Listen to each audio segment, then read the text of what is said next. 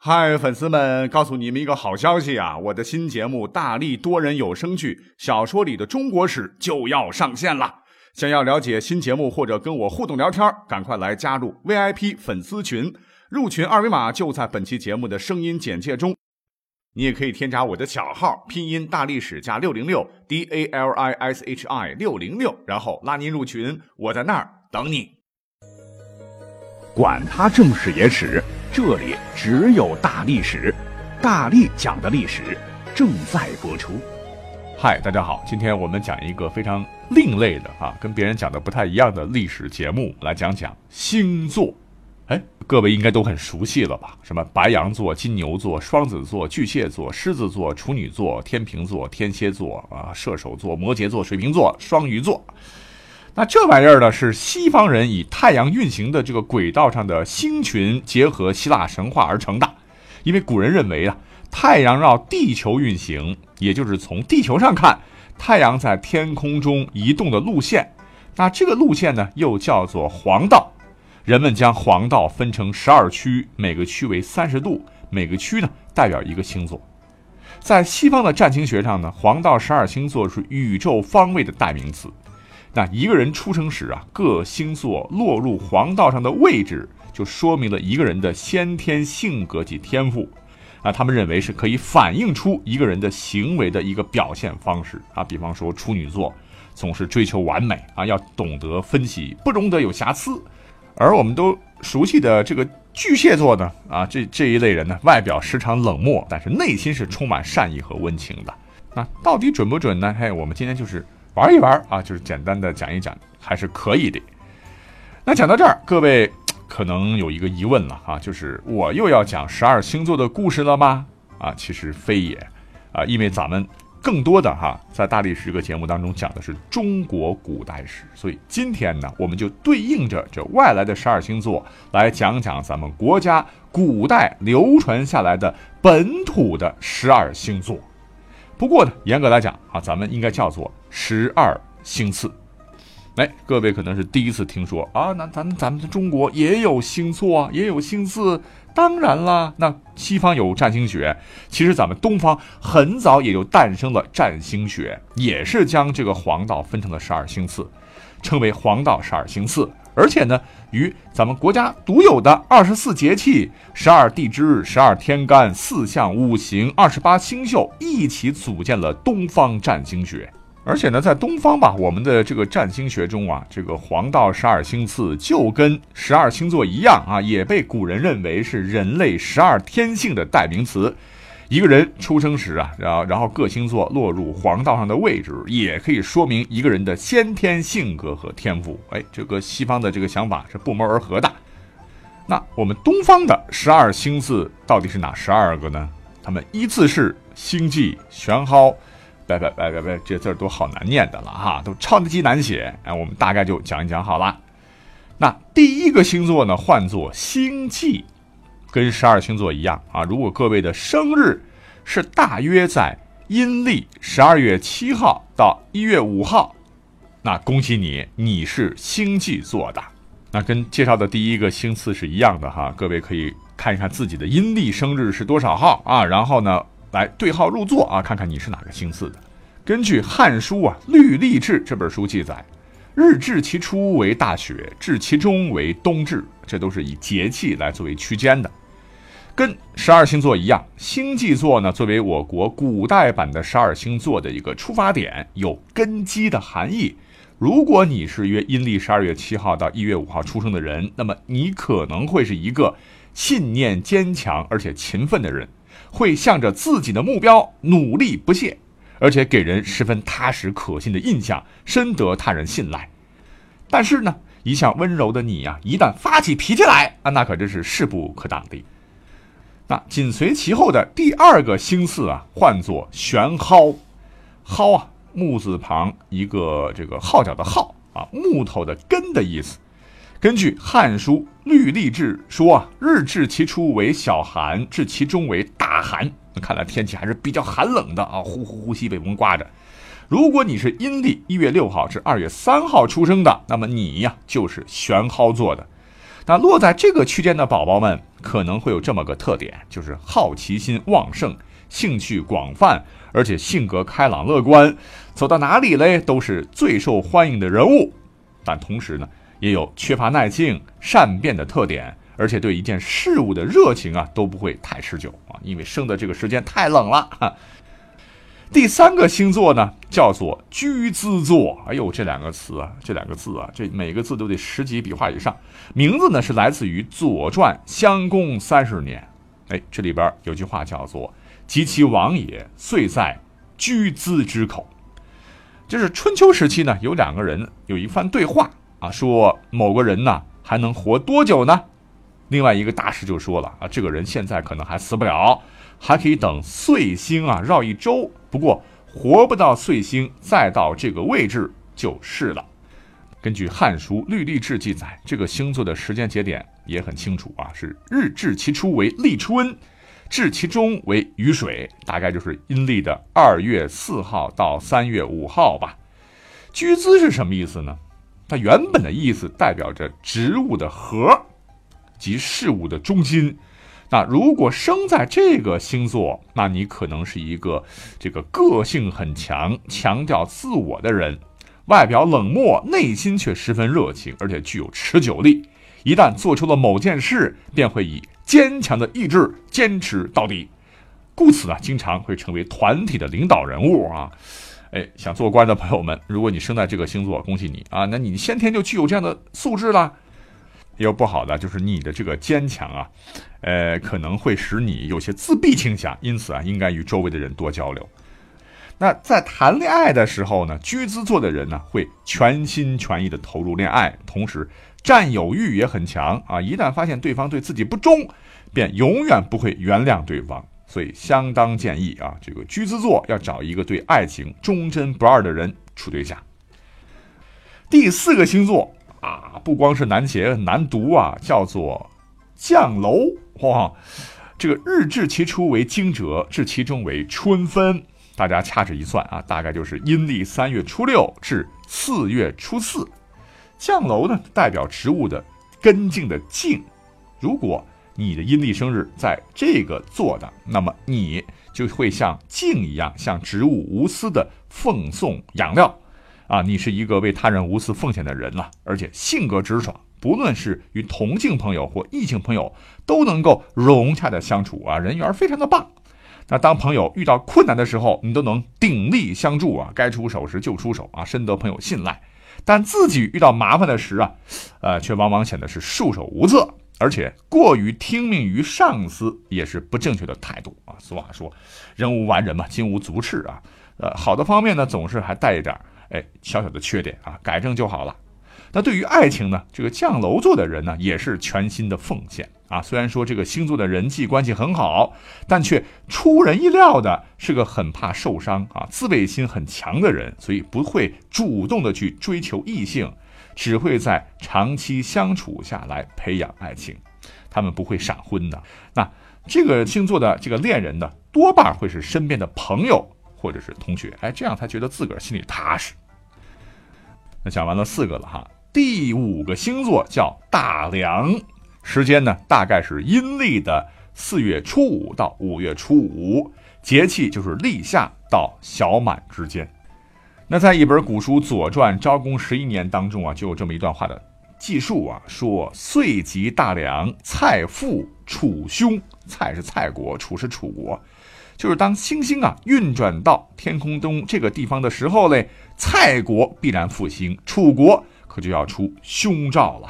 哎，看来古人对于星座那也是非常认真的，动不动呢就能看出国际趋势的变化。哎，当然灵不灵，哎，那就不知道了。大梁就象征着植物过冬前积蓄的能量有结实的意思啊，所以大梁座的人呢，呃，多会早熟啊，人生经验也会比较丰富。头脑灵活，对于知识或技能都能够很快掌握，而且有先见之明啊，对自己的未来有长远的计划，但也会比较现实或者是精于算计。那么这个星座谈恋爱有什么倾向呢？那如果说邂逅心上人的机会会比他人呢多一倍，哈哈，而且给人的第一个印象特别深刻，而且善于言辞，所以呢，这个星座啊，大梁座的人对异性吸引力很大，但是要注意，虽然说有很多异性啊倾慕你啊中意你，但是不要让自己陷入危险的三角之恋中，那就变成桃花劫了哈。好，那第五个星座就这么介绍完了哈。第六个星座呢，叫做食神啊。食神是什么意思呢？代表伸缩自如的柔软性啊。生在阴历呃五月初六到六月五号，那就你就是食神座的。食神座的人有什么特点？听好了，可能你是一个有韧力、善于随机应变的人，能够利用机会开拓自己的发展。但你呢，缺乏踏实的努力。天赋啊是要靠真正的磨练才能成为你的才能的。那这个星座的人的恋爱倾向可能会是经常会受到感情的困扰啊，每换一个新环境就会出现一个新恋人，所以失恋或分手之类的事情啊，不会让你太过伤心。哎，我倒觉得这是一个褒义的比喻吧。比较适合你的对象呢，应该是，呃，家中排行第二的次子，啊。呃，不过这都是参考了哈，好玩就行啊。你你想想，现在家庭很多都是独生子女，哪有这么多的家里排行第二的次子等你嘞哈？那第七个星座呢，唤作纯守，纯鹌鹑的纯啊，象征着宁静。区间呢，大约是阴历六月初六到七月初六，初为芒种，至其中为夏至。所以生于纯守的这个人呢。你呢是沉稳温和，总给人有有内涵，而且略感神秘的这种印象。外表冷漠的你呢，会为了理想啊充满热情和踏实的努力，而且呢，你具有一种超出实际年龄的这种包容力和涵养。但是呢，也有一点点小小的建议了哈，就是呢，你呢，呃，特别特别要注意哈，在金钱方面不要过于吝啬，特别是跟老朋友在一起的时候。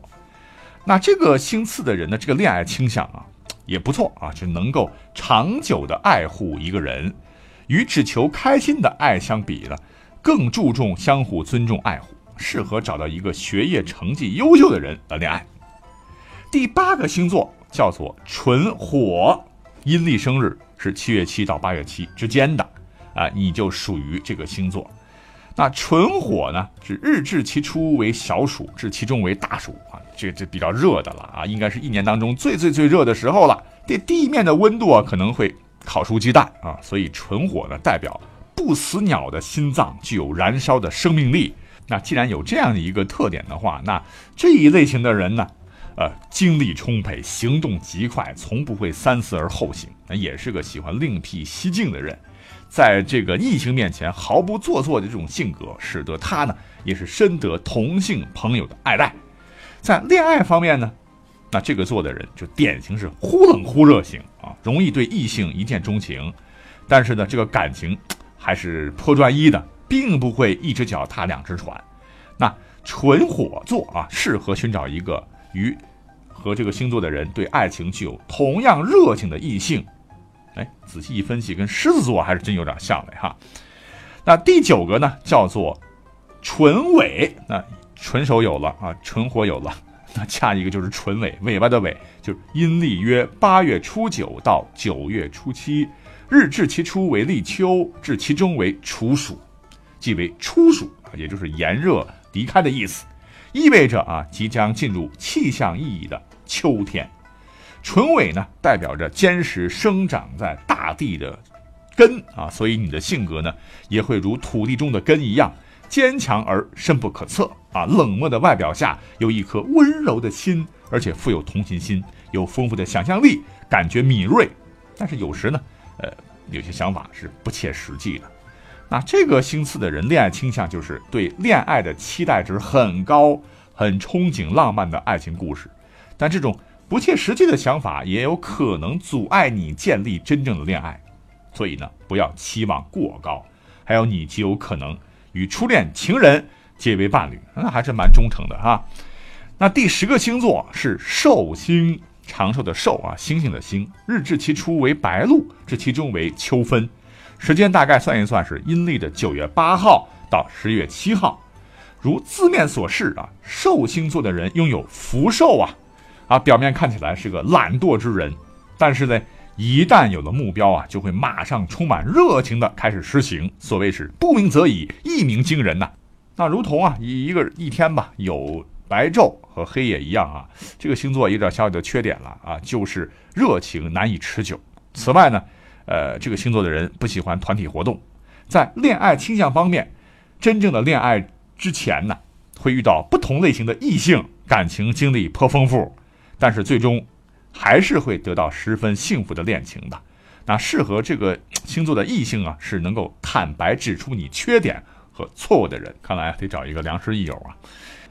那第十一个星座叫做大火啊，约阴历的十月初八至十一月初八，呃，火气大的这个大火啊，好像感觉很炎热的意思啊。其实，在古代它真不是啊。我们讲过之前啊，就是在写作当中啊，人们常常把七月流火比喻天气炎热，实际上是搞错了啊，恰恰相反。大火呢，代表着这个星次，就是阴历十月初八至十一月初八。如果是仰望天空的话，代表着这个星啊朝西边走了。七月流火，就是指着夏历七月大火西偏流啊，预示着秋季来临，天气开始转凉了。那古代也有很多的诗为证啊，比方说宋代有个人叫司马光，写了一首诗叫《大火已西落，温风犹袭人》，天下该转凉了。可是呢，温度还一时没下来啊，暖风习习。那说了这么多啊，大火星座的人有什么特点嘞？因为大火代表着早晨温暖的阳光，所以给人的感觉应该是十分温暖的。那暖男暖女啊，因为这个安宁恬静啊，所以深受大家的这个喜爱。而且呢，这个星座的人是注重家庭及爱护家人的人啊。不过温顺的性格呢，也会使他们变得是有点优柔寡断啊，这是一点点缺点了。恋爱倾向方面，在恋爱方面啊，这个星座的人是很有韧性的人啊，并热情渴望对方的重视，而且有可能陷入不伦之恋，啊，不伦之恋，那就是娱乐一说了哈。当当当当，马上就要来到最后一个中国古代星座了哈，叫什么名字呢？叫做西木，就是阴历的十一月九号到十二月六号，那二十四节气中的小寒到大寒这段时间，西木的西呀。就是劈开、分开之意。木是植物的统称啊。根据《说文解字》记载，就把木啊解释为木，茂也，茂地而生。东方之行，从草下向其根。可见西木的意思就是为植物劈开甲壳，冒出来之意。所以这个星次的人呢，喜欢优秀出色的异性，但是呢，不喜欢被束缚啊，很希望与恋人保持一定的距离，距离产生美啊。适合寻找一个有共同兴趣的恋人，那一旦有了奋斗的目标，便会向着这个目标不懈努力、勤奋上进的性格，使这个星次的人常常拥有不菲的成绩啊，适合在学校或学会中担任职务。哎，好吧，啊，叭叭叭叭就。一口气讲了十七分钟啊，就把咱们中国古代版的十二星座就这么简单介绍完了啊。各位可能没有听过啊，所以呢重在介绍了啊，不用认真啊，听听了解就好了。那你是哪一个古代星座的嘞？赶紧对对自己的阴历生日啊，对号入座吧，拜拜。